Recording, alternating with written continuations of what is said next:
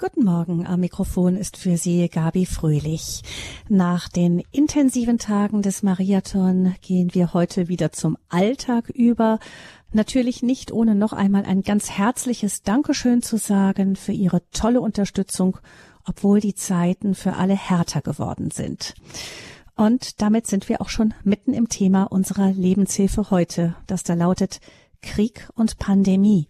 Das böse Erwachen der Spaßgesellschaft, Jahrelang war das größte Problem der kleinen Lina am Morgen nach dem Aufstehen, ob sie ihr rosa Kleid mit dem silbernen Glitzer oder die dunkelblaue Hose mit dem Schmetterlingsmuster anziehen sollte. Und vor Weihnachten stand sie vor der schwierigen Frage, ob sie sich die neueste Nintendo Switch wünschen sollte oder doch lieber so ein schönes Hoverboard wie ihre Freundin Clara. Dann kam Corona und das Leben von Lina geriet aus den Fugen. Schule zu, Eltern komplett überfordert, Angst vor einer schlimmen Krankheit, Oma und Opa nicht mehr sehen dürfen, Hausaufgaben allein mit ihrem nervenden kleinen Bruder erledigen. Hätte Lina nicht in einem schönen Einfamilienhaus gewohnt, sondern mit ihrer Familie zu viert eng aufeinander in einer kleinen Wohnung, dann wären die Herausforderungen noch ungleich größer gewesen. Denn niemand, hatte sie und ihre Freunde auch nur im Ansatz auf die Möglichkeiten einer solchen Krise vorbereitet. Im Grunde, wenn wir ehrlich sind, waren wir das ja alle nicht. Und niemanden wundert es, dass in den vergangenen Jahren die Praxen der Psychologen übergelaufen sind. Die Triage fand am Ende nicht in den Corona-Abteilungen statt, Gott sei Dank, aber dafür leider in den Kinderpsychiatrien. Krieg und Pandemie, das böse Erwachen der Spaßgesellschaft, Darüber sprechen wir heute in der Lebenshilfe mit dem Erziehungs- und Konfliktberater Dr. Albert Wunsch aus Neuss in der Nähe von Düsseldorf. Herzlich willkommen, Dr. Wunsch. Herzlich willkommen an alle Hörerinnen und Hörer. Und damit es von vornherein klar ist, Neuss liegt auch in der Nähe von Köln. Auch in der Nähe von Köln, ganz richtig. Vielleicht ist das sogar ganz besonders wichtig zu betonen. Alles klar. Ähm, ja. Das waren die Lokalmatadoren unter sich. Genau. Dr. Wunsch, Sie haben vor vielen Jahren schon in Büchern und Vorträgen die Eltern vor der Verwöhnfalle gewarnt. Und ehrlich gesagt kamen sie mir damals so ein bisschen vor wie ein Rufer in der Wüste. Sehen Sie sich jetzt bestätigt nach all dem, was jetzt in den letzten Jahren geschehen ist, auch gerade bei den Psychologen? Auf der einen Seite sehe ich mich bestätigt und auf der anderen Seite ist was ganz Kurioses entstanden. Also bestätigt alle Leute, die weiterhin äh, den Blick äh, klar in die Welt richten, bestätigen das. Äh, gestern Abend war bei RTL Stern TV eine Umfrage unter den Zuhörerinnen und Zuhörern, ob die äh, Erziehung strenger oder lascher laufen soll und Stoff 90 oder 91 Prozent der Zuschauer haben sich für strenger entschieden, wobei ich das Wort strenge nicht meine, weil eigentlich geht es nicht um streng oder lasch, sondern es geht um klar, es geht um lebensvorbereitend oder nicht lebensvorbereitend. Aber das sind Feinheiten. Das heißt, wenn die Dinge angesprochen werden, sagen ganz viele, es muss sich was ändern. Es ist ganz klar so, dass die Kinder nicht genug auf das Leben vorbereitet werden. Das Kuriose ist aber, dass zum Teil die Medien und ähm, so der gesellschaftliche Trend sich so darstellt, als das, sei das Ganze kein Thema mehr, so als wenn man ein Thema hat, ja, wie Sie eben äh, angesprochen haben, ob man nun lieber äh, dieses elektronische Medium nimmt oder jenes, denn die Bereitschaft von Eltern, sich mit dem Thema auseinanderzusetzen, ist äußerst gering und die hat also in den letzten 20 Jahren massiv abgenommen, während das Problem massiv zugenommen. Also eine ganz verwirrende Situation und äh, vor ein paar Wochen äh, bin ich im Stern interviewt worden zu den Themen. Äh, da gab es eine sehr heftige und kontroverse Diskussion, aber überwiegend kamen die Rückmeldungen, ja, es muss sich was ändern. Und ich habe eine Anfrage aus einer Schule in den neuen Ländern gehabt, ähm, die gipfelt in der Aussage, die Schüler sind äh, hängen rum, die Eltern haben äh, den Durchblick verloren, äh, die Lehrer äh, wissen nicht, was sie machen sollen und der Rektor steht mit dem Rücken zur Wand. Herr Wunsch, was machen wir? Ja, an der Situation sind wir aber nicht nur da, sondern in ganz vielen Schulen, aber es wird irgendwie ignoriert nicht zur Kenntnis genommen, äh, ja, das ist halt eine komische Phase, Punkt aus Ende, aber es ist nicht Punkt aus Ende, wir müssen da was ändern. Ja, es gibt ja so, äh, also zum Beispiel das Buch von Rüdiger Maas, Generation Lebensunfähig, war auch bei uns in der Lebenshilfe schon zu Gast. Das ist ja ein Spiegel-Bestseller geworden.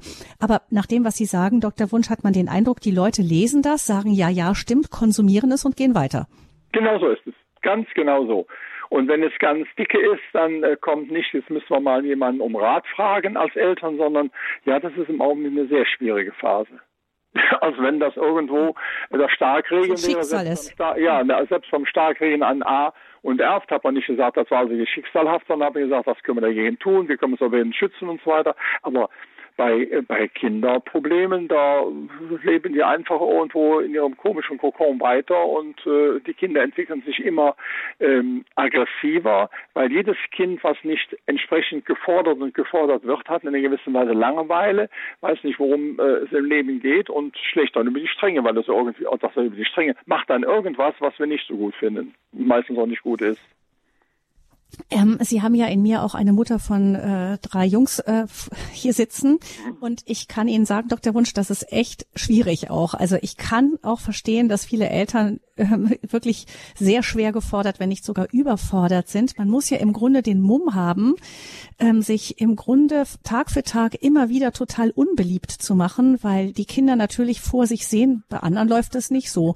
Also ich habe erlebt tatsächlich, dass ähm, bei unserem Jüngsten, als ich den zum zu einem Fußballcamp gebracht habe, dass ein Vater seinen eine der Vater eines Freundes diesen Jungen mit dem Versprechen, dass er einen neue ein ein Tablet bekommt, ähm, bestochen hat, damit der Junge bereit war, überhaupt an diesem Fußballcamp teilzunehmen.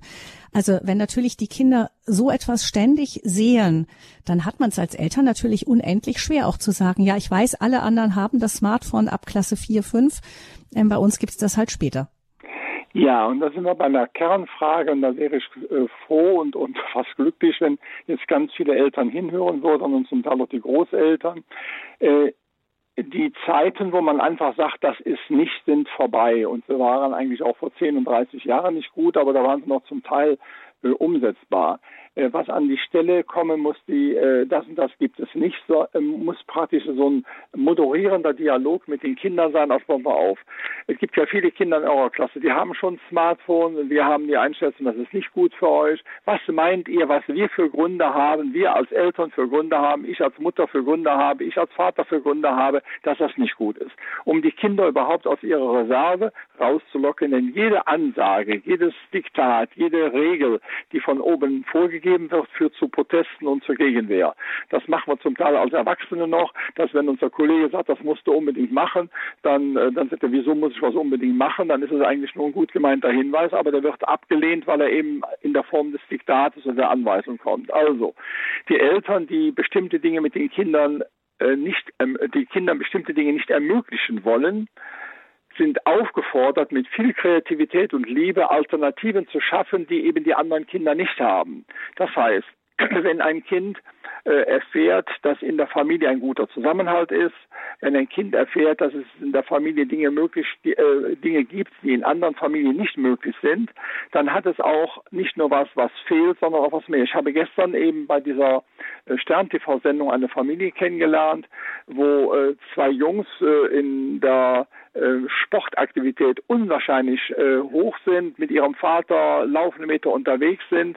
Äh, die wurden gestern so ein bisschen vorgestellt, als wenn das jede Menge Druck gäbe, aber das war eine Wahnsinnsbegeisterung. Und der Vater hat mir nach der Sendung gesagt, Herr Wunsch, jede freie Minute, die ich äh, als junger Vater hatte, habe ich mit meinen Kindern im Wald verbracht. Wir haben Höhlen gebaut, wir haben Staudeen äh, angelegt, wir haben irgendwas gebastelt, wir haben Spiele gemacht und insoweit haben unsere Kinder etwas erfahren, was die anderen Kinder nicht erfahren haben, nämlich Familienzusammenhalt. Und das hat sie so stark gemacht, dass wir über viele Dinge gar nicht sprechen brauchten, dass sie kein Smartphone hatten.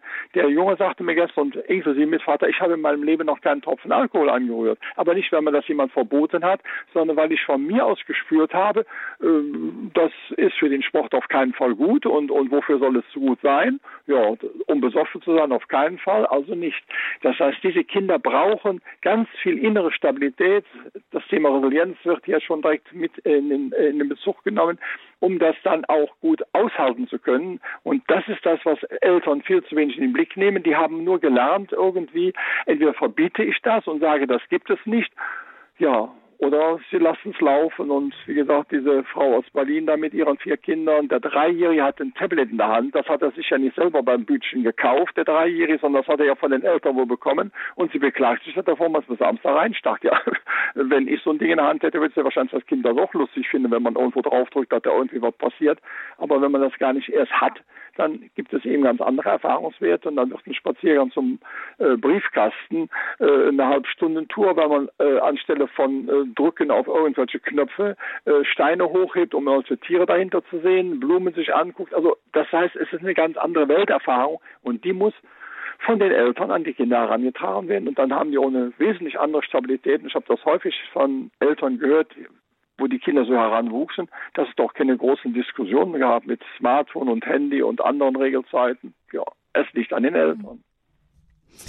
Ähm, das bestätigt auch etwas, was äh, der was Rüdiger Maas, der Autor und auch Generationenforscher, festgestellt hat, das, was Sie sagen, ähm, ist, dass oft eben die, die Kinder auf der einen Seite eben materiell in, in irgendwie in einem absoluten Schlaraffenland leben, aber emotional oft regelrecht verwahrlost sind. Äh, ich habe hier in meinem Buch die These vertreten, Verwöhnung ist Verwahrlosung im Glitzerlock. Also Verwöhnung als eine Form der Verwahrlosung, weil Verwöhnung, in erster Linie natürlich materielle Verwöhnung, aber auch die emotionale Verwöhnung dazu führt, eigentlich ein Kind oder einen Menschen ruhig zu stellen. Das Kind sagt, ich möchte irgendwas. Und dann wird es sofort gemacht, weil man selber seine Ruhe haben will. Aber wenn ein Kind sagt, ich möchte ein Smartphone, möchte ein Kind eigentlich kein Smartphone, sondern ein Kind möchte Anerkennung haben, möchte in der Klasse mithalten können, möchte, möchte, möchte.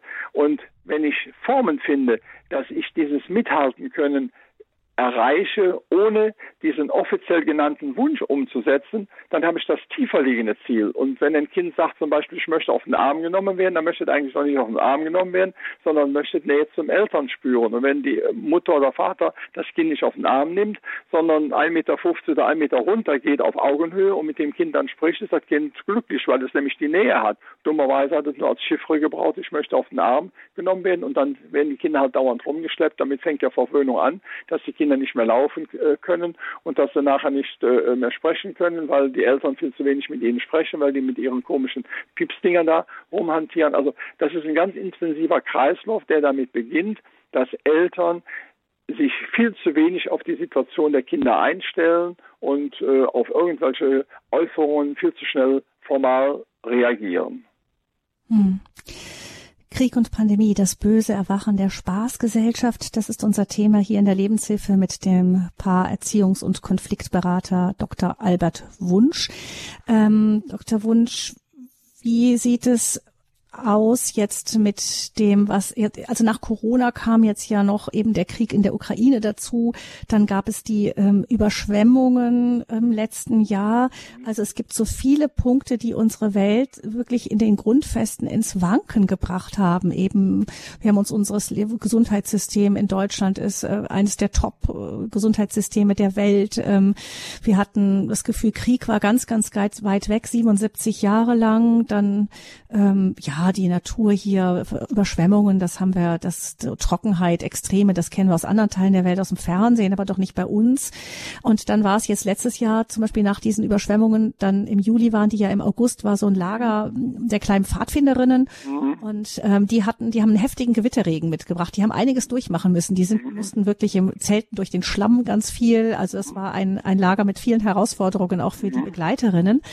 Und die haben dann hinterher gesagt, als dieses Gewitter kam, waren ganz viele Mädchen zitternd in Tränen, wirklich hell aufgelöst in Angst, wollten zu Hause anrufen. Also äh, man sieht doch, dass diese ganzen Geschehnisse auch so in ihrer dichten Folge, das war schon eine schwere Herausforderung. Ja, das ist die Krux einer Konsum- und Wohlstandsgesellschaft, dass bestimmte Anforderungen des Lebens fast nicht mehr vorkommen. Also wenn in äh, Afrika, sprach man eben kurz drüber vor der Sendung, wen dem Marathon, dass äh, wenn da Regenzeit ist, äh, dann ist da regelmäßig, dass die Kinder und die Hütten und alles mögliche klatschnass wird. Das ist halt so. Heißt ja Regenzeit. Wenn wir aber in Deutschland solche Zeiten nicht mehr haben und in Häusern leben, wo eben kein äh, Wasser in die Wohnungen eindringt, in vielen äh, afrikanischen Häusern fehlen die Fenster. Das heißt, da sind zwar Löcher, aber wenn der, äh, wenn der Regen schräg strich, regnet es halt rein. Also alle diese ganz normalen Erfahrungen nicht mehr gemacht werden, dann reagieren wir, wenn wir nur ansatzweise in diese Richtung Erfahrungen machen, äh, ja, restlos überfordert. Es ist auch nachvollziehbar.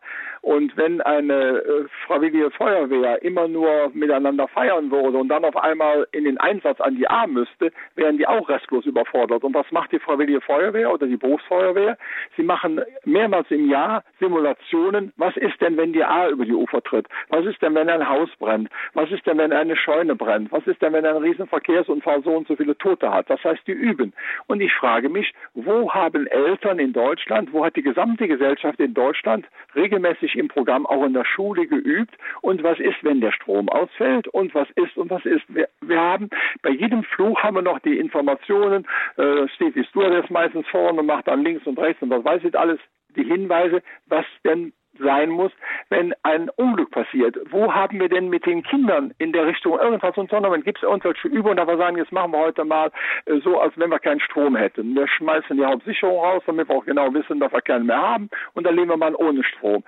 In der Situation, wo man genau weiß, morgen ist wieder Strom da, es ist ja dreimal einfacher zu erlernen, als in der Situation, wo es sich ist. Ich hatte jetzt zuletzt bei der Beratungsarbeit eine Frau, von, die kam mit ihrer Tochter wegen irgendwelcher Streitigkeiten, egal. Und ähm, die Frau war 82, 83, die Tochter entsprechend 50, 55. Und ich hatte die Heizung bei mir in meinem Seminarraum etwas zu spät angemacht. Dann habe ich mich entschuldigt und gesagt, ja, ist noch nicht auf richter Zimmertemperatur. Äh, äh, die Heizung, ich habe vergessen, sie so spät anzudrehen. Daraufhin sagt die alte Dame, Wunsch. Ich habe damit kein Problem. Seitdem ich weiß, dass in, äh, der Krieg losgegangen ist, habe ich bei mir die Heizung runtergedreht. Ich habe mal die Jacke mehr angezogen. Ich kenne das noch vom Krieg als Kind. Dann muss man halt mit weniger auskommen. Dann habe ich mich gefragt, wer kommt denn als Eltern von jungen Kindern auf die Idee zu sagen, und jetzt machen wir mal so wie in der Ukraine. Wir haben es nicht, weil wir machen heute mal einen Ukraine-Tag oder einen Ukraine-Abend. Wer macht es, dass mal etwas freiwillig nicht wahrgenommen wird, um sich damit überhaupt in eine Übungssituation zu geben? Denn, sagen wir, alle Übung macht der Meister, oh, altes deutsches Sprichwort, aber bestimmte Dinge, die wir fürs Leben brauchen, üben wir nicht. Und die Auseinandersetzung mit Not, mit Trauer üben wir nicht. Die wird verdrängt, verdrängt, verdrängt und dann kommt auf einmal Weihnachten so plötzlich, die Flut so plötzlich und du kriegst so plötzlich. Und beim Krieg nur nochmal in der 77 Jahre, das ist ja ein Medienphänomen, dass die Medien dauernd sagen, 77 Jahre kein Krieg in Europa, aber der Angriffskrieg auf Jugoslawien wird damit restlos ausgeblendet. Der war noch näher als die Ukraine mhm. und da äh, war Österreich und, und alle äh, Italien ganz, ganz nah dran. Äh, wir haben auch mit dem Umgang mit dem Ukraine-Krieg ein ganz interessantes Phänomen, äh, weil die Ukraine etwas näher ist als äh, äh die arabischen Länder, als die Philippinen, als wo auch immer Kriegsereignisse sind, wird das dauernd bewegt. Und die anderen Kriege jetzt in, in, im Jemen haben wir schon seit drei oder fünf Jahren Krieg mit, mit unwahrscheinlich vielen Toten. Da kommt dann ab und zu mal irgendwas in die Medien rein. Also wir haben auch so einen selektiven Umgang mit bestimmten Notphänomenen. Das eine wird hochgekocht, das andere wird fast gar nicht wahrgenommen. Und von daher leben wir in einer Gesellschaft, wo die Auseinandersetzung mit dem, was wir eigentlich für das Leben bräuchten, nirgendwo stattfindet. Hm. Was ja auch auffällt, ist, dass solche Themen äh, wie Überschwemmungen, auch jetzt der Krieg und so, äh, Corona, das, das kocht ganz, ganz hoch und wird sehr emotional behandelt. Also wir hatten ja Phasen, wo ähm, viele sich in Rot-Gelb angezogen haben und so weiter. Man, man lebt ganz viel Solidaritätsbekundungen, dann kommt das nächste Thema und das erste ist schon fast wieder weg. Ja, und es ist nach meiner Beobachtung keine echte Solidarität, sondern es ist eine als ob Solidarität. Das heißt, die Menschen haben irgendwo gemerkt, dass sie in ihrem Empfinden und Denken ein bisschen aus dem Rhythmus rauskommen. Und wenn äh, das Rapsöl teurer wird und wenn das Sonnenblumenöl teurer wird, dann sagt man, wie kommt das denn? Und dann denkt man darüber nach.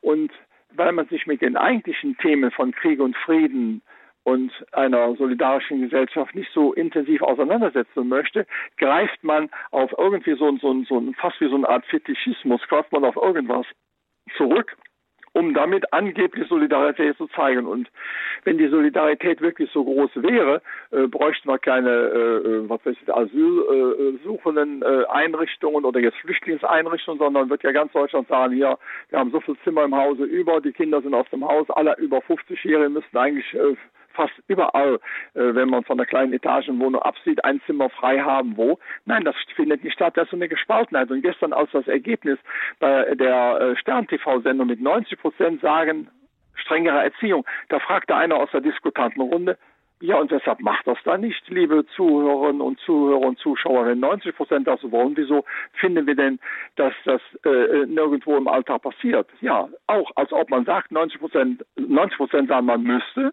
aber ja, alles läuft weiter wie bisher und niemand tut's. Gucken wir doch vielleicht mal Dr. Wunsch auf die Entwicklung hin, die unsere Gesellschaft in diesem Punkt genommen hat. Also wir hatten die Kriegsgeneration und die Nachkriegsgeneration, die kannten noch die Not und dann gab es den ersten großen Wandel mit dem 68ern. Was ist denn da mit uns passiert, dass wir dahin gerutscht sind?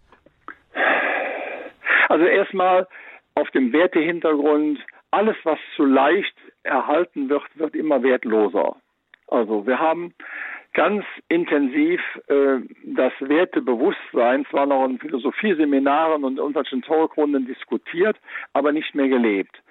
Wenn ich an meine eigenen Kinder denke, ich bin bei einem Onkel noch Hamstern gegangen als drei, vier, fünfjähriger und wenn ich dann von, ich kann mich da an eine Situation noch gut erinnern, von der Bäuerin so eine weiße Weinflasche voll Milch bekommen habe und habe die nach Hause getragen, dann hat mir niemand gesagt, pass auf, dass du äh, die nicht verschüttest oder pass auf, dass du die nicht fällst oder kaputt machst. Ich wusste genau, wenn die fällt, gibt es kein Abendessen.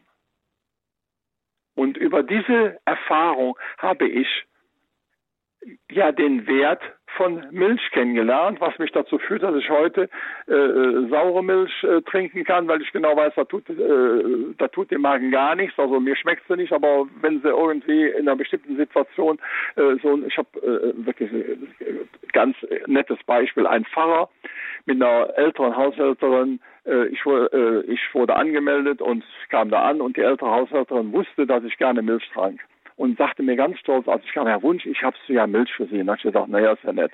Und sagte, ich mache sie Ihnen auch warm. Warme Milch trinke ich nie, kalt oder heiß, warm nie. Und dann hatte sie einen dicken Stich. Und dann habe ich mir die alte Haushälterin angeschaut und habe gedacht, wenn du der jetzt durch irgendwelche Gesten sagst, das geht aber gar nicht, die hat nicht diese, die ist dermaßen in sich erschüttert und hat doch so viel Freude gehabt, mit da dahin zu stellen. Und dann habe ich die im Bewusstsein der Freude der alten Haushälterin, habe ich die äh, ja, äh, getrunken und äh, ja, war so. Wenn ich das heute einem jungen Menschen erzählen würde, würde ich sagen, ja, Herr Wunsch, das muss man doch nicht, da gibt es doch eine Möglichkeit zu sagen, wissen dass Sie nicht aufhören. Ja, sicher wusste ich, dass das alles geht, aber man kann doch das mal machen, weil es schadet doch nicht. Und wenn ich nicht regelmäßig irgendwelche Dinge mache, die mir zwar äh, nicht gefallen, die mir vielleicht auch nicht schmecken oder essen. Wenn ich das heute sehe, junge Leute, was die alle nicht essen können, also nicht aus äh, Gründen von Allergien, sondern, Allergien. Hm. Äh, sondern weil, und dann gibt es ja eine Reihe von empfundenen Allergien, äh, wo man nach dem dritten Gespräch mitbekommt, das ist keine, sondern eine selbst erfundene. Also das also Aber, unser jüngster Sohn hat eine Gemüseallergie. ja, äh, es gibt Kinder, die kommen mit einer Spinatallergie auf die Welt, die haben da schon das Schild genau. dem Kopf stehen und so weiter. Und die Eltern fallen darauf rein. Meine Frau hat gerade, was das Thema Allergien angeht, mal mit einer Mutter gearbeitet, äh, im Sinne von Ernährungsumstellung mit Allergien.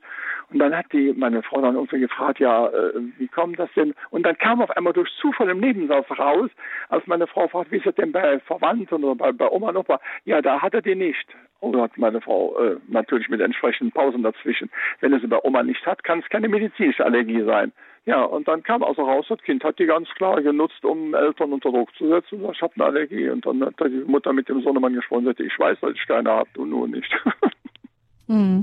Also. Ähm, Dr. Wunsch, Sie haben gesagt, ähm, üben, es wäre gut, manchmal auch die Not einfach zu üben, uns bewusst zu machen, uns innerlich darauf einzustellen. Das kann passieren, dass mal der Strom weg ist, dass mal die Heizung weg ist, dass ja. dies und jenes passiert. Ich denke daran, ich bin noch mit den Wollpullovern groß geworden. Ähm, die gibt's heute eigentlich gar nicht mehr. Also ich, ich, glaube, unsere Kinder gehören zu den wenigen, die so ein Stück zumindest im Schrank haben oder vielleicht auch mal anziehen, ähm, weil einfach die Heizungen in den Innenräumen so warm sind, dass man auch im Winter überall mit dem T-Shirt rumgelaufen ist. Ähm, es gab die dicken Außenjacken, sehr dicke Außenjacken, aber ja. kaum noch warme Unterkleidung.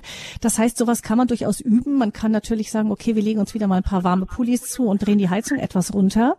Ähm, ist ja Jahrzehnte überhaupt es geht in der halben Welt geht's ja auch so, mit noch weniger sogar. Aber ich habe schon den Eindruck, was jetzt so langsam durchkommt, ist, dass ähm, die Menschen anfangen, sich ein bisschen Notvorräte zuzulegen. Ich kenne Leute, die inzwischen, die sagen, okay, wir haben da und da Wasser stehen für ein paar Tage, falls es mal weg ausgeht. Haben Sie nicht den Eindruck, dass jetzt auch durch den Krieg, durch auch die großen Befürchtungen, dass es einen riesen Blackout mal geben könnte, doch langsam da ein anderes Bewusstsein entsteht? Ich habe den Eindruck noch stärker auf einer organisatorischen Seite. Also wie kann ich den Standard halten, den ich im Augenblick habe?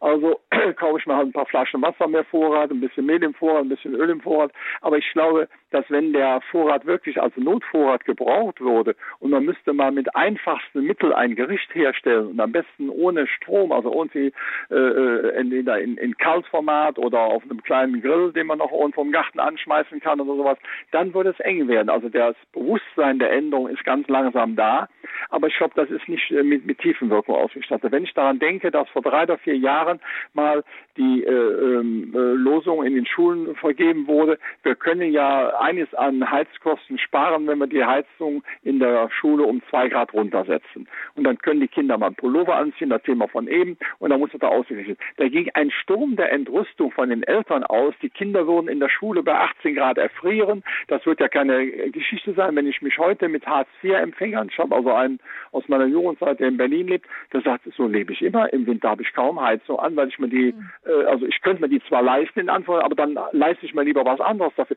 Das heißt, der direkte Umgang mit Mangel, mit Not, äh, der, der wird nicht äh, gelehrt oder erfahren und gerade Eltern mit christlichem Hintergrund gäbe es zwei Zeiten, wo man das wunderbar machen könnte. Die Fastenzeit vor Ostern und die Fastenzeit vor Weihnachten. Ich habe es einigen Eltern auch in meiner Beratungsarbeit empfohlen. In dieser Zeit nicht als Diktat, sondern als Überlegung mit den Kindern nach Hartz-IV-Gesichtspunkten zu leben es gibt nur eine bestimmte Menge Strom am Tag, es gibt nur eine bestimmte Menge Heizung am Tag, kann man mit jeder Gasheizung wunderbar regulieren, weil die Gasos das zeigt. Wir haben ein bestimmtes Budget zum Essen und zum Trinken, für Kleidung und so weiter. Wir leben mal für vier Wochen nach diesem Gesichtspunkt. Das wäre mal der Ansatzpunkt, einmal in Solidarität mit den Menschen, die es tagtäglich müssen. Hier machen sie es freiwillig. Und zweitens, um es zu üben, das Interessante ist, genau wie beim Smartphone-Verzicht, dass wenn man das drei, vier Wochen gemacht hat, man sagt, das ist interessant, wir leben ja immer noch. Also äh, äh, so, so schlimm ist das auch nicht. Und wenn Leute nach Tizé fahren und sind vom Fünf-Sterne-Hotel vorgekommen und sagen, wie soll ich da mit einem Plastikgeschirr und mich an einer langen Stelle anstellen und anschließend soll ich mich noch freiwillig für die Küche melden, um da zu spülen. Ja, was ist das denn? Nee, nee, nee, nee, nee. Ja, und wenn man dann zwei, drei Tage auch diese Menschen da sind, sagen die auf einmal, ja, wieso habe ich eigentlich so viel zu Hause? Hier fehlt mir nichts und zusätzlich habe ich hier Menschen, mit denen ich reden kann.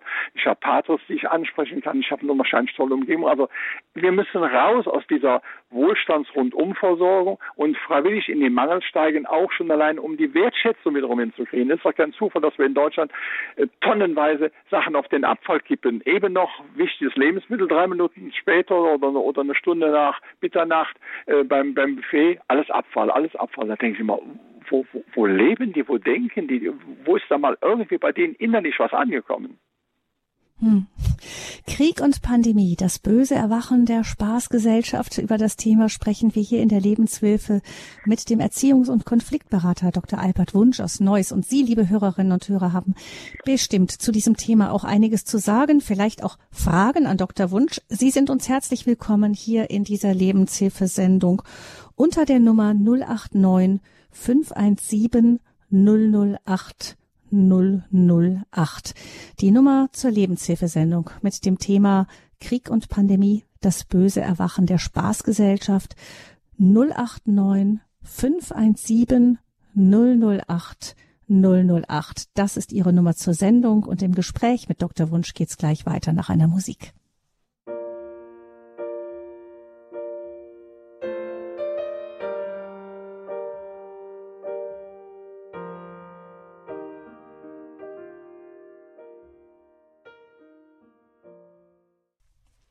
Jahrzehntelang schienen Not und Krieg ganz weit weg zu sein. Vor allem seit 1989 der Kalte Krieg mit dem Zusammenbruch der Sowjetunion beendet wurde, haben wir gelebt, als könnte uns eigentlich nichts mehr passieren. Allein der Klimawandel ist noch so etwas wie ein Bedrohungsszenario, das zuletzt etwas Unruhe in die allgemeine Bullabü-Stimmung gebracht hat. Aber ähm, jetzt kamen dann eben Jahr für Jahr in den letzten Jahren ein Schlag nach dem anderen hier. So wurde es wahrgenommen zumindest. Es kam Corona, Überschwemmungen, Krieg in der Ukraine. Die Bullaby-Stimmung ist weg.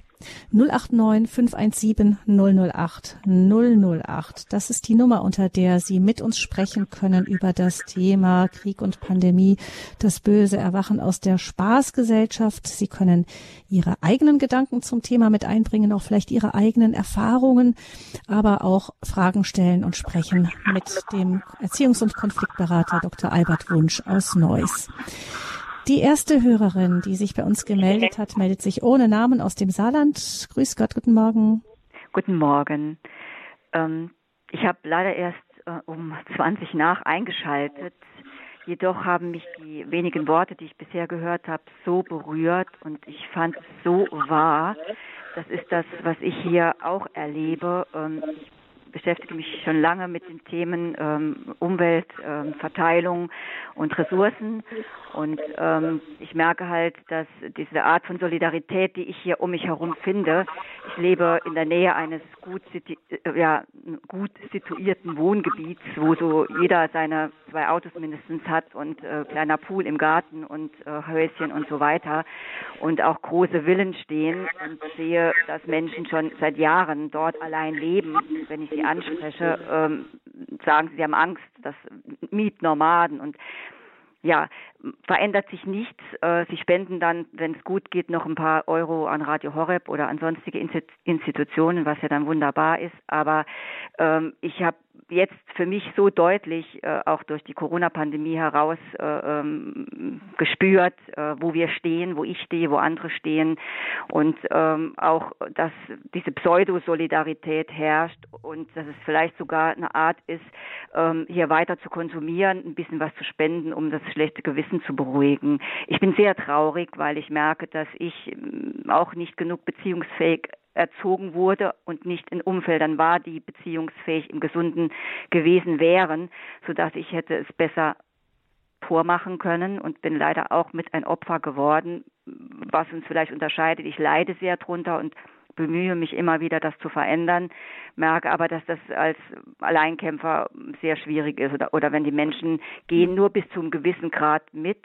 Und ich erinnere mich halt daran, dass ich denke, wenn man was verändert, da muss ich auf Jesus Christus blicken, ähm, kostet es einen was.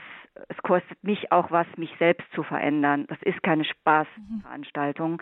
Und ich merke, dass ringsherum die Leute aus irgendwelchen Gründen, das wären jetzt nochmal extra Vorträge, ähm, das nicht wollen, nicht können, dass sie noch wie ein Strohhalm nach diesem konsumieren und äh, wir gucken einen Film und wir setzen uns einen Kopfhörer mit schöner Musik auf und wir also streben oder ja, das ist fast wie, wie eine Spaltung, die, die ich da wahrnehme, dass da so heile Welten parallel aufgebaut werden, so dass das andere, was eigentlich jetzt nötig wäre, dass man sich ähm, mal nochmal um, um Dinge kümmert, den, das Fundament zu bereiten, den Boden zu bereiten, zu lernen, wie baue ich mein Essen an, wo mhm. kommt das Wasser her, wie gehe ich mit Ressourcen um. Ähm, ja, das sind sehr große Kluften dazwischen, was ja. sehr traurig und ratlos macht. Ja, das wollte, man, wollte ja. ich beitragen. Vielen Dank. Ich bin sehr dankbar für das, was Sie hier mit eingebracht haben. Ähm, Dr. Wunsch, auch da äh, erstens mal, was mir auffällt, ist eben diese, diese auch durchaus selbstkritische Nachdenken. Gerade unsere Generation ist ja oft gar nicht viel besser. Wir sind ja diejenigen, die da so am Anfang stehen, auch von diesem Übel, ähm, in dem wir eben versucht haben, immer zu schauen, ja, vielleicht sind wir auch groß geworden mit dem, mit dem Satz, ich wollte, dass es euch mal besser geht als mir. Ähm, und dann sind wir da auf diese schiefe Ebene geraten und haben manchmal ganz große Mühe, selber da wieder rauszukommen. Ja, ich habe den Eindruck, also einmal auch äh, zu der Aussage aus dem Land, ähm, fange ich da mal an. ähm, ja, die Betroffenheit war deutlich rauszuspüren. Das, was wir anstellen müssen, ist eben aus der Betroffenheit in die Handlung zu kommen. Und der Strohhalm, äh, so als Verbindung zur heilen Welt, sehr schön umschrieben.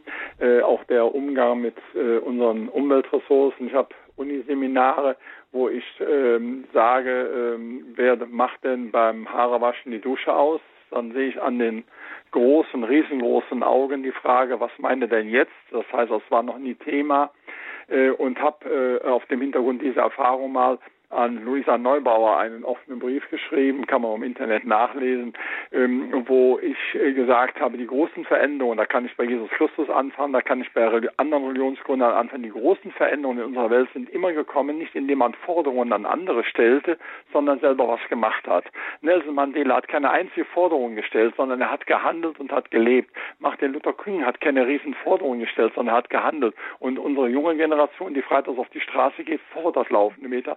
Und da sage ich mir, da kommen wir keinen Schritt weiter und habe ganz lässt sich dann mit dem Auto zum Fußball fahren. Ganz genau. Und ja. ich erwarte von diesen Leuten, wenn sie überhaupt was bewegen wollen, dass sie mit Plakaten auf die Straße gehen. Wir haben in diesem Jahr als junge Generation das Handy um 30 Prozent reduziert, den, äh, den Heizungskonsum in der Familie um so viel und so weiter. Nee, das kommt, das kommen laufen mit davon. Also wie gesagt, da kommen wir nicht weiter. Sie haben eben Frau Fröhlich äh, die ich sag mal, Zwischengeneration angesprochen, so die 40 bis 60-Jährigen, die äh, fühlen sich noch zum Teil wohl und gut, weil sie noch von ihren Eltern viele Dinge mitbekommen haben, haben aber nicht bemerkt, dass sie selber die Dinge fast nicht mehr leben können oder nicht mehr an die nächste Generation weitergegeben haben. Und die Generationsweitergabe erfolgt eben nicht per Deklaration, lieber Sohn, äh, äh, Wasser ist wichtig, sondern die Weitergabe erfolgt durch Erfahrung. Und in dem Augenblick, wo ein Kind an der Nordsee erfährt, dass wenn der Deich ein Loch hat und dann eventuell äh, bei der nächsten Sturmflut das Haus äh, weggepustet wird oder unter Wasser steht, dann weiß es, da muss man was machen. Wenn ein Kind diese Erfahrung nie gemacht hat, sagt das ist ein Loch, oh, das sind aber Hamster, aber lustig. Also das heißt, wir müssen äh, den Kindern Erfahrungsräume schaffen, wo die Dinge, die fürs Leben wichtig sind, wieder ja, von ihnen gespürt werden.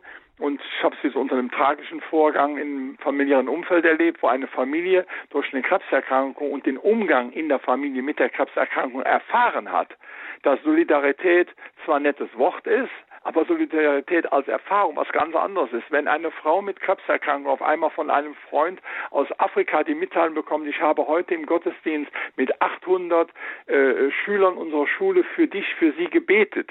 Wenn äh, die Enkelkinder äh, spüren, dass äh, ihre äh, Mitwirkung an der Krebserkrankung der Großmutter was bewirkt, dann wird Solidarität erfahrbar. Wir haben also Solidarität in der Schule als, als Schulfach gehabt. Wir reden in, in, in unserem manchen Predigten darüber, aber wir machen es nicht als Erfahrung. In dem Augenblick, wo Menschen das erfahren haben, dann ist die Weitergabe an die nächste Generation gelungen. Von daher haben die 40, 60-Jährigen mhm. zum Teil die Hauptverantwortung für die momentane Situation, weil sie immer noch dachten, sie hätten es ja im Kopf, aber sie haben es nicht weitergegeben. Und wenn ich hier 20, äh, 30-Jährige in, in meinem, bei meinen Studierenden, was die alles waren, ich ja schon eben gehabt, was die nicht können, was die nicht essen können, was die nicht erfahren können, wo sie sich unwohl fühlen, wenn sie bei anderen Leuten sind, fühlen sie sich unwohl. Ja, da habe ich gesagt, wo wollen die eigentlich leben? Basteln die sich ihr, ihr komisches Bullabü äh, demnächst selber und, und sagen, die böse Welt draußen äh, muss draußen bleiben. Also es ist schon eine sehr starke Entfremdung von wichtigen Vorgängen des Lebens und die wichtigen Vorgänge des Lebens sind geboren werden, sterben und äh, Trauerzeiten und Anspannungszeiten durch Außenereignisse. Das ist das, was die Menschen lebensfähig macht, wenn man das hat und wenn man das eben in einer Konsumgesellschaft, wo man sich immer alles kaufen kann, nicht erfahren kann. Da muss man diese Räume schaffen. Weshalb kaufen denn Menschen im, im Herbst sich Erdbeeren, wo es doch eigentlich eine Erdbeerzeit gibt? Das heißt, ach ja, habe ich jetzt Spaß dran, habe ich Lust für. Damit wird der Mangel nicht erfahren und die Freude eben nachher auch nicht an allen Ecken und Enden ja. im Grunde Ausdrücke von derselben gleichen Lebenshaltung. Ja. Ähm, vielen Dank unserer Hörerin für ihren Impuls und dann hören wir Frau Kolb aus Weinheim an der Bergstraße. Grüße Sie. Guten Tag. Ja, das hat mich jetzt auch so angesprochen. Und ähm, es sind eben Themen, wenn man älter ist, ja. Ich bin eine Oma und ähm, wenn man die Kinder, wenn sie zu Hause auch mit den ganzen Medien, was, was es heute ja auch gibt, ja, die werden ja, äh, äh wenn sie lange genug lamentieren und dann äh, wird es eben, dann bekommen sie die Sachen, ja. Oder wenn, wenn ein, in der Schule meine Enkelin, die ist elf Jahre alt, der Bruder, der ist sieben. Und äh, äh, es geht ein, eigentlich darum, äh, ja, das, das Handy, ja, das ist einfach, äh, meine Schwiegertochter das Handy ständig umhängen. Und und so ist jetzt auch äh, äh die die meine Enkeltochter, die hat es auch ständig umhängen. Und dann denke ich mal, wenn ich das dann als sehe, denke, äh, ich, ich kann es als nicht fassen, ja. Und es ist wirklich so, wie die Eltern das vorleben und so machen es die, ja auch die Kinder. Und mhm. denke ich als meine Güte, ich habe das meinen Kindern nicht so vorgelebt. Äh, äh, äh, da konnte man nicht alles bekommen, was man gewollt hat. Und es ist auch begründet worden und von daher, äh, ähm, ich meine, es hat schon eine Zeit gedauert, bis sie das geschluckt haben, aber irgendwo war es dann halt auch drin. Und wenn ich das jetzt heute sehe, äh, ich kann es als manchmal nicht fassen. Und es tut mir so leid, ja, wenn meine Enkeltochter, die, die, ich habe sie als äh, Kleinkind in die Kita gebracht und dann hat sie bei mir gefrühstückt und dann habe ich gesagt, du, äh, ähm, äh, wollte Kakao und ich habe ihr die Milch ein bisschen angewärmt und dann seit die war so zwei Jahre alt. Die Herdplatte ist heiß, ja. Und äh, ähm, ja, aber was hat sie gemacht? Sie hat dann wirklich draufge langt, ja, und, und, und dann war natürlich das Geschrei groß. Und da bin ich mit ihr dann auch noch zum Arzt, denke ich, meine Güte, ich möchte ja jetzt alles, äh, äh, es ist bei mir passiert und, und es war dann auch, es, wo ich in die, in die Praxis gekommen bin, es, es war äh, eine kleine Hand, ist halt anders, als wenn ein Erwachsener da drauf langt, ja. Hm. Und ähm, dann äh, war sie an diesem Tag nicht in der Kita und die war dann hier bei mir in der Wohnung und ich habe ihr immer vorgelesen. Also bei mir wurde nie der Fernseher angemacht. Und äh, da hat sie dann auch äh, im Fernseh gucken und, äh, und hat da halt rumgequäkt. Und dann habe ich mal den Fernseher angemacht. Da war zufällig Pinocchio drin. Und äh, ähm, dann hat sie jedes Mal, wenn sie wieder bei mir war, Pinocchio schauen wollen. Und da habe ich gesagt, du bei mir wird der Fernseher nicht angemacht wir können lesen, wir können Spiele machen. Und äh, ähm, die, sie wusste das ja dann auch, ja.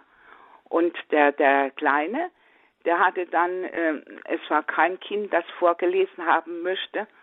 Und, und es ist auch bis heute so. Und ich versuche halt meinen Enkelkindern dann auch immer Bücher zu schenken, dass sie, äh, ähm, äh, äh, äh dass sie auch mit dem Lesen dass mhm. sie sich da die Zeit vertreiben können und nicht immer das blöde Handy und Nintendo und was nicht alles in der Hand haben müssen. Mhm. Ja, Frau Kolb, ich, ja.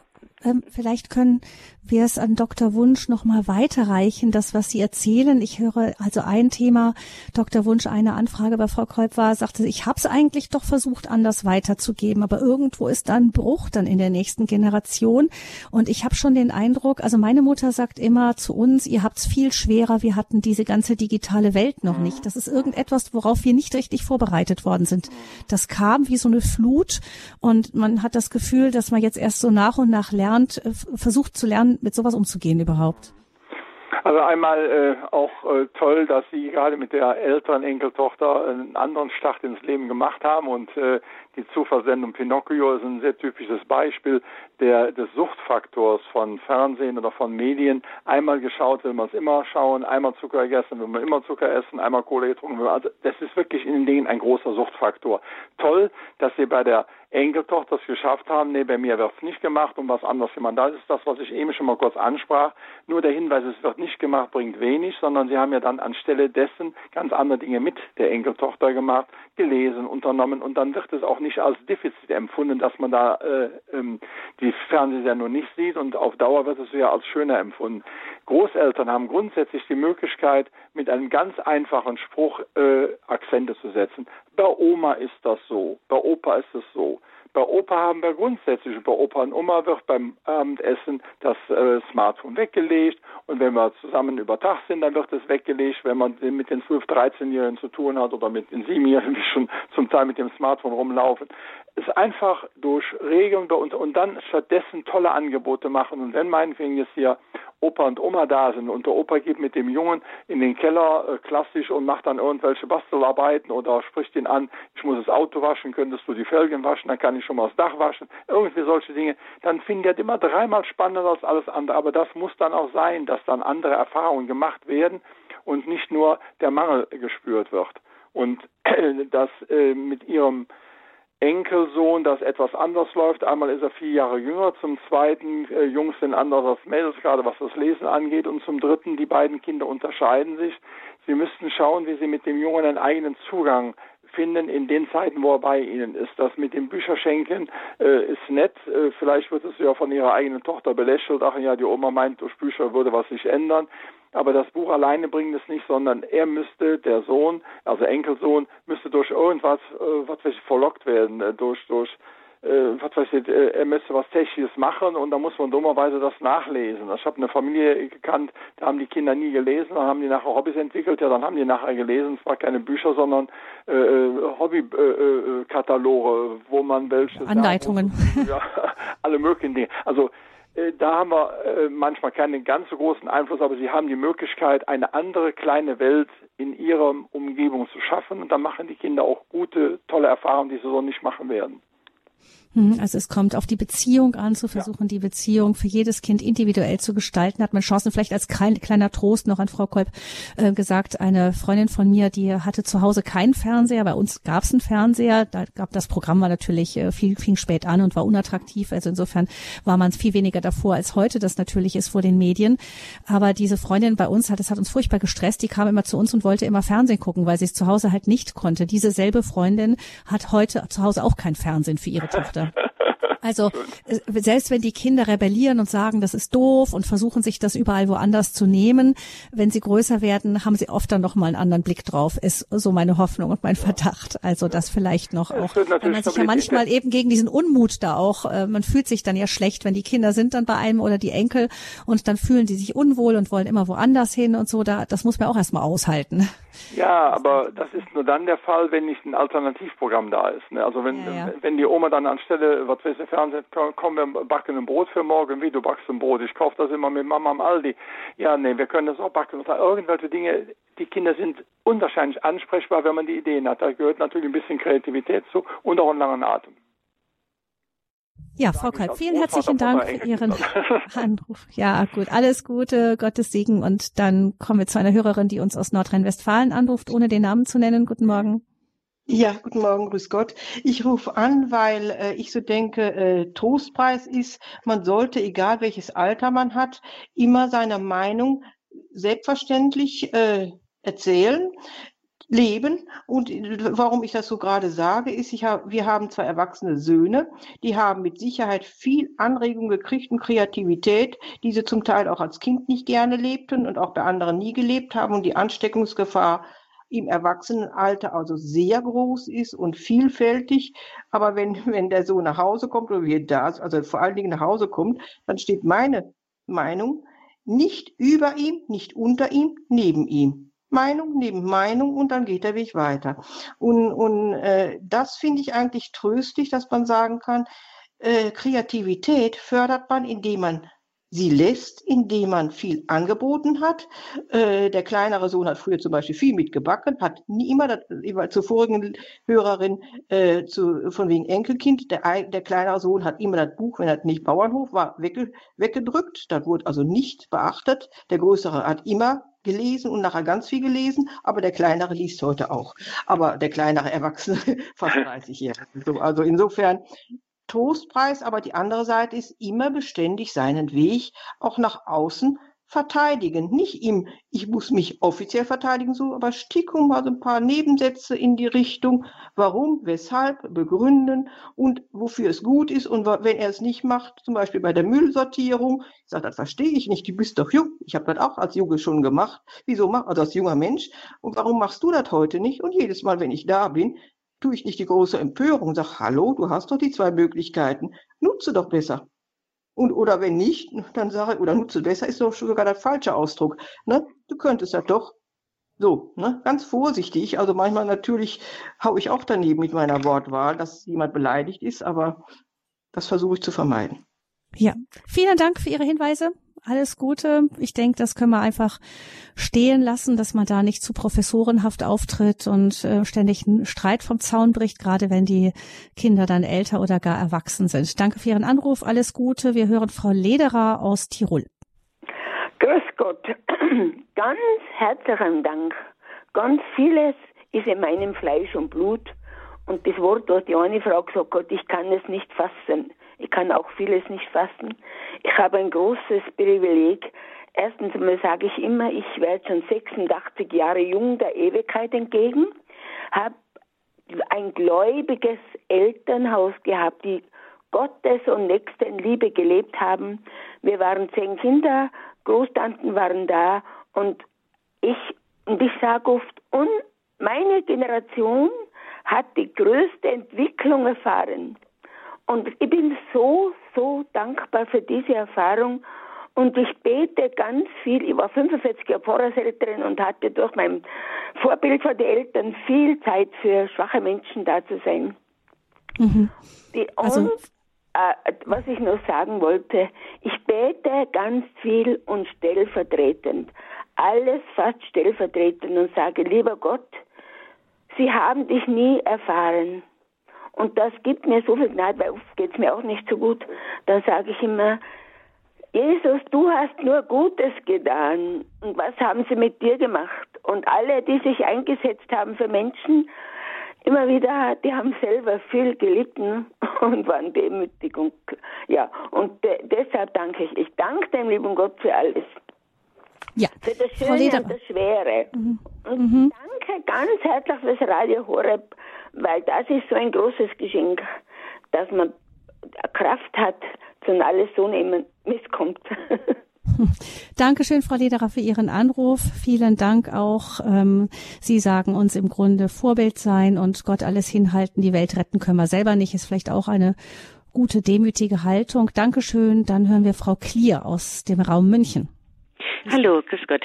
Ja, mein, mein grundsätzlicher Gedanke ist schon wieder angeregt worden durch andere ähm, wunderbare Impulse. Und zwar, mir geht es darum, ich war zwölf Jahre alt, als in meiner Heimat in Kroatien, in Bosnien-Zegovina, der Krieg ausgebrochen ist. Ich hatte das Privileg, in Deutschland aufzuwachsen. Meine Verwandtschaft war aber direkt davon betroffen. Meine Tante hat zwei Söhne, ihre einzigen Söhne verloren im Krieg und ihr Mann ist dann gestorben an, an Herz am angebrochenen Herzen. Und ähm, ich will damit sagen, ich kenne auch heute noch ganz viele Menschen, die, also junge Menschen, die damals Kinder waren, die noch schwerst traumatisiert sind, die keine Arbeit nachgehen können, die posttraumatische Syndrome haben, die ähm, komplett, also wie gesagt, nicht fähig sind, eine Beziehung einzugehen. Da ist viel, viel Gebet not, nötig auch. Und ich finde es wunderbar, dass der Herr ähm, angesprochen hat, der Herr Wunsch, dass auch der Krieg bei uns nicht übersehen wird, weil es immer heißt, so und so viele Jahre kein Krieg. Wir waren direkt davon betroffen. Und Kroatien und Bosnien-Herzegowina ist wirklich sehr nahe gegenüber von Italien, grenzt an alle Länder an wichtigen Länder zwischen Deutschland und Kroatien. Und das wollte ich sagen als eines. Als anderes, meine Eltern sind Kriegsgeneration 41, 42. Ich bin Jahrgang 78, ich bin 44. Bin spät Mutter geworden, habe eine kleine zweieinhalbjährige Tochter im Hintergrund, die jetzt Gott sei Dank schön malt. Vorhin wollte ich unbedingt telefonieren mit Ihnen, solange ich eine Warteschleife war. Und ich kann persönlich sagen, ich habe einmal aus, aus äh, wie soll ich sagen, Eifer, dass ich auch ohne Handy leben kann, vor über zehn Jahren gesagt, ich brauche kein Handy. Meine Familie hat mich belächelt. Ich habe es geschafft, bis heute zehn Jahre kein Handy zu haben. Ich habe, ich bin als Kind mit Fernseher aufgewachsen. Wir hatten wunderbare Fernsehprogramme, die wir mit, mit, wir sagen, um sieben Uhr morgens aus dem Bett gekrabbelt sind und heimlich geguckt haben, aber wunderschöne Kindersendungen. Die haben jetzt Gott sei Dank nicht geschaltet, mein Bruder auch nicht. Aber meine Tochter wächst ohne Fernseher auf. Wir haben ja einen Fernseher stehen, der ist ein schwarzer, nicht so schöner und früher hat man Bilder vor und Einmal ist es versehentlich angemacht, dann habe ich noch schnell ausmachen können, aber sie hat noch nie Fernsehen geschaut. Wir haben natürlich viel Kreativität in unserem Alltag ähm, und viel, ähm, was wir unternehmen, von Kuchenbacken, von Aufräumen, von sie allein sich beschäftigen, von Schifffahren und so weiter und so fort, sodass sie wirklich viel, viel Freude aufkommen lässt und es gar nicht gewohnt ist, ähm, ja irgendwie mit mit mit Handy rumzuspielen oder mit mit ähm, mit ähm, Fernseher. Durch meinen Vater bin ich halt geprägt worden, durch meine Mutter einfach mit den Ressourcen so gut umzugehen, weil sie einfach wissen, was Hunger ist. Sie wissen, was Not ist. Meine Eltern, meine Mutter hatte damals geklopft in, im ersten Ort in der eigenen Heimat, dass sie ähm, Kartoffeln doch bekommen könnte und sie würde ihre Schnalldienste anbieten. Hat aus Gardinen für meine Schwester, meine erstgeborenes Kind meiner Mutter Kleider genäht, hat die Wolle Kleider gestrickt, in der Nacht aufgetrennt mit der gleichen Wolle ein neues Modell gestrickt. So dachten alle im Dorf, dass meine Schwester jeden Tag neues Kleid hat. Es war immer die gleiche Wolle. Also ich will damit sagen, das hat mich so geprägt als Kind, dass ich heute beim Duschen das Wasser beim Haare einseifen ausmache. Mein Mann heute noch ermahnt, wenn er die Hände wäscht, dass das Wasser nicht laufen lässt. Er schon total Augenrollt immer neben mir steht. Meine Tochter auch schon dazu mit zweieinhalb Jahren erziehe und einfach dieses nicht wegwerfen essen, was unser lieber Gott geschenkt hat, was Menschen mit ihren eigenen Händen geschaffen haben. Das kann man, das kann man immer wieder den Kindern beibringen. Und gerade heute, wo doch die Kinder so auf Klima und, und wir wollen unsere Welt retten, haben wir doch so viel, wie soll ich sagen, offene Herzen und offene, offene, ähm, wie soll ich sagen, Seelen für das Gute, sodass wir doch mit gutem Beispiel vorangehen sollen und nicht mit dem moralischen Finger, sondern einfach mit gutem, vorgelebtem Beispiel. Frau Klier, Dankeschön für Ihren Beitrag. Vielleicht noch die Frage, haben Sie denn irgendwie gleichgesinnte Familien, dass Sie sich gegenseitig unterstützen können in diesen doch ähm, sehr prinzipiell und radikalen Entscheidungen, die Sie treffen? Es ist so, bei uns ist momentan etwas schwierig wegen Corona, muss ich ehrlich sagen, weil die Familien so alle wegen für sich sind, Corona-bedingt. Ich musste auch, muss ich ehrlich sagen, meiner Tochter, die hat leider ist Risikopatientin, wir mussten uns gleich zu Beginn von Corona ähm, isolieren, weil wir vorher einen schweren, schweren Weg hatten mit allen, mit, mit der Geburt, mit allen und mit der Schwangerschaft, sodass ich jetzt da deswegen schwieriger ist. Aber ansonsten, ich ähm, habe, ich, ich treffe nur Menschen, die das wunderbar finden und durch mich angeregt werden, doch öfters mal das Handy wegzulegen. Mhm. Also ich werde nicht Dankeschön, Frau Klier. sondern eher so, dass ich ähm, ja, dass ich halt ähm, ja ähm, nicht Lob, das möchte ich nicht haben, sondern einfach Verständnis habe, dass ich nicht hinter, Mond lebe, sondern dass Menschen sagen, es ist möglich und sich wie gesagt angeregt fühlen. Auch weniger und vor allem bei den Kindern, weil ich sehe, wenn ich jetzt am Spielplatz bin, muss ich Ihnen ehrlich sagen, es gibt keine Mutter, die nicht ständig ihr Kind fotografiert, an alle Verwandtschaftsmitglieder schickt, das Kind gar nicht äh, die Schaukel genießen kann, weil die Mutter ständig Fotos macht und die Mutter mhm. bei den größten Gefahren am Spielplatz beim Wegschicken der Bilder ist. Und das finde ich also traurig, weil ich mir denke, wir haben diesen einen Moment und dieses eine Kind, was unser lieber Gott geschenkt hat. Wir sollten den Moment genießen. Dankeschön, Frau Klier. Gerne. Alles Gute für Sie und für Ihre Familie. Und Dr. Wunsch, wir haben jetzt ganz viel gehört. Ähm, gibt es irgendetwas, wozu Sie gerne etwas sagen möchten? Ja, zwei Punkte. Einmal das gute vorgelebte Beispiel dreimal zu unterstreichen. Da habe ich den Eindruck, dass äh, viele aus der nachwachsenden Generation gute Beispiele äh, ähnlich sehen, wie man Filme sieht. Äh, die rauschen an einem vorbei, die Bilder. Und äh, als ich äh, vorher von der Frau Klier aus München, äh, Quatsch, das war jetzt gerade mit der Frau Leder aus Tirol, die ähm, einbrachte, dass auch der äh, Hinweis, äh, wieso machst du es nicht so oder so, helfen kann. Kurze Aussage, wir brauchen häufig eine stärkere Verdeutlichung, um was es geht. Und ich habe mir bei jungen Leuten, weil ich auch nicht der Moralapostel sein darf in der Hochschule und, in, und, und auch nicht sein muss, möchte, habe ich mir angewöhnt, Dinge umzukippen. Also eben das Beispiel mit der Mülltrennung den Sohn nicht, du könntest ja auch anders machen, sondern äh, ich glaube, ich mache was falsch, lieber Sohn. Ich mache noch die Mülltrennung, so wie man das irgendwie uns hier beigebracht hat. Du hast ein anderes Konzept. Kannst du mir erklären, was an dem anderen Konzept besser ist als an meinem, weil ich möchte das Optimale haben. Also dem anderen das Gute unterstellen. Und das Interessante ist, dass dann unwahrscheinlich viel Begründungen passieren müssen und im Zweifel nach drei, vier Sätzen rauskommt, das ist Bequemlichkeit und sonst was. Das ist also keine eigene Meinung, sondern es ist einfach nur Bequemlichkeit. Und hier eben kam auch das vorgelebte Beispiel mit dem Handy, großartig, aber manchmal kann man ja auch das nochmal so ein bisschen provozieren. Ja, wenn man bedenkt, dass manche Menschen vier, fünf, sechs Stunden am Tag am Handy hängen, äh, jetzt nicht im Sinne von der Erledigung von wichtigen Telefonaten, vorher haben wir ja auch telefoniert, also es geht ja nicht um das Handy als Telefonersatz, sondern um das Handy als Spielkonsole, als, als dauerndes Rumsurfen in der Welt Welt, wie viel Zeit uns da verloren geht. Und wir leiden dauernd angeblich unter einem Zeitmangel. Und wenn man unter Zeitmangel leidet und vier Stunden am Tag, fünf Stunden am Tag per Smartphone für sinnarme oder sinnlose Dinge Zeit verwendet, dann wird man ja unter dem Gesichtspunkt der Zeitökonomie sich mal fragen müssen, was mache ich da eigentlich? Könnte es da nicht eben auch unwahrscheinlich viel anders laufen.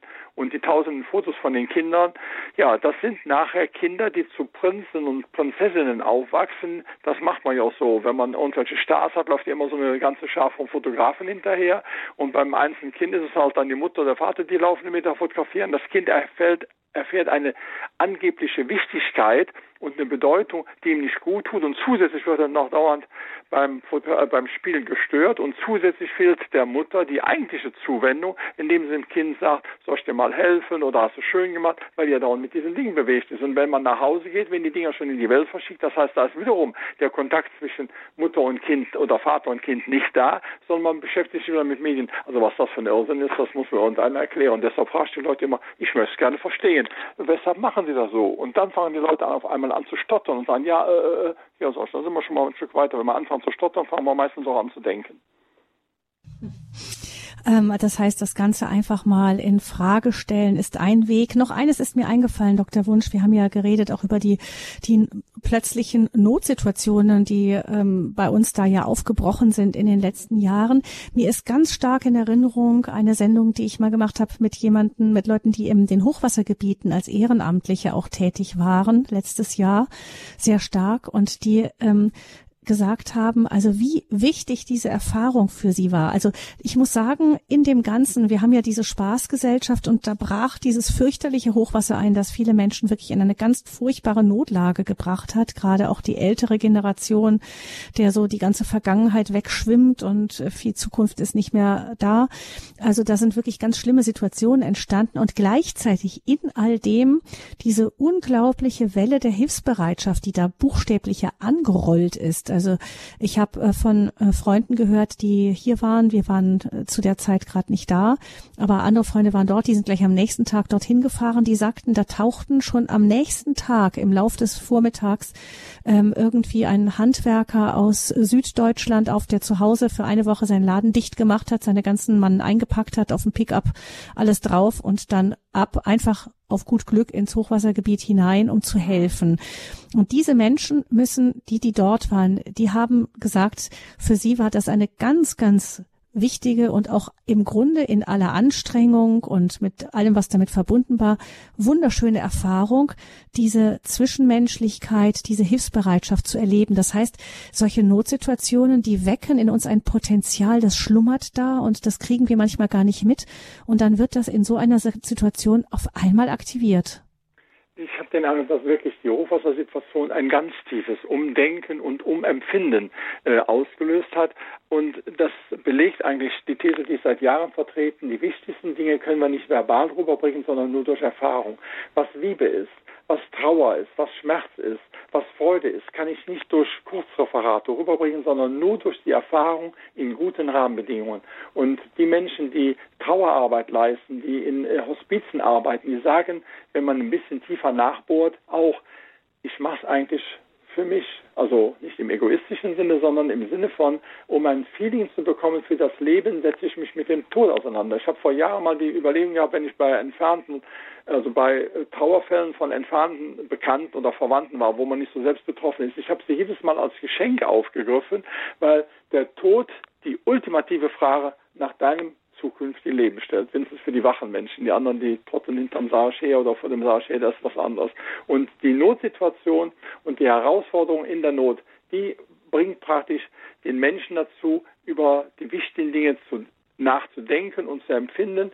Und äh, alle Menschen, die in den Hochwassergebieten die Solidarität erlebt haben, haben nochmal ein ganz neues Feeling bekommen. Und die, die sie gebracht haben durch ihre handwerklichen oder sonstigen Arbeiten, ganz genauso, das ist das, äh, was uns als Gesellschaft am ehesten weiterbringt, aber das passt natürlich nicht in die äh, Curricula einer Spaß- und äh, Konsumpädagogik. Da müssen wir uns dann von verabschieden und sagen, da müssen wir wirklich an diese anderen Lehrgebiete heran und damit könnten auch äh, Sonderschulen mit verhaltensauffälligen Kindern punkten, weil auch diese Kinder an der A wüssten, was sie zu machen hätten. Die würden auch keinen Hexenwerks machen. Das ist das verrückte Schulsystem, was es nicht schafft, Kinder mit Beeinträchtigungen, mit Besonderheiten äh, so anzusprechen, dass sie für das Leben vorbereitet werden.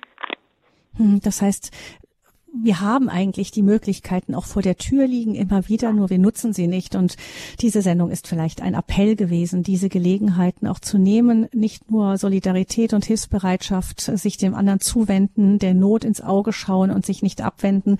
Das sind nicht nur Dinge, die wir für die anderen tun, sondern äh, wir tun gut daran, es auch für uns selber zu tun.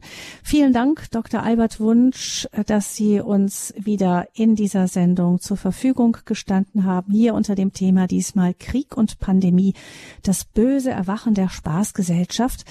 Und Sie können diese Sendung sehr gerne nachhören, weiterempfehlen, auch im Internet, bald in der Mediathek zu finden unter horeb.org, horeb.org, die Mediathek und dann der Podcast von Radio Horeb unter dem Thema Christ und Welt. Können Sie diese Sendung bald zum Nachhören finden.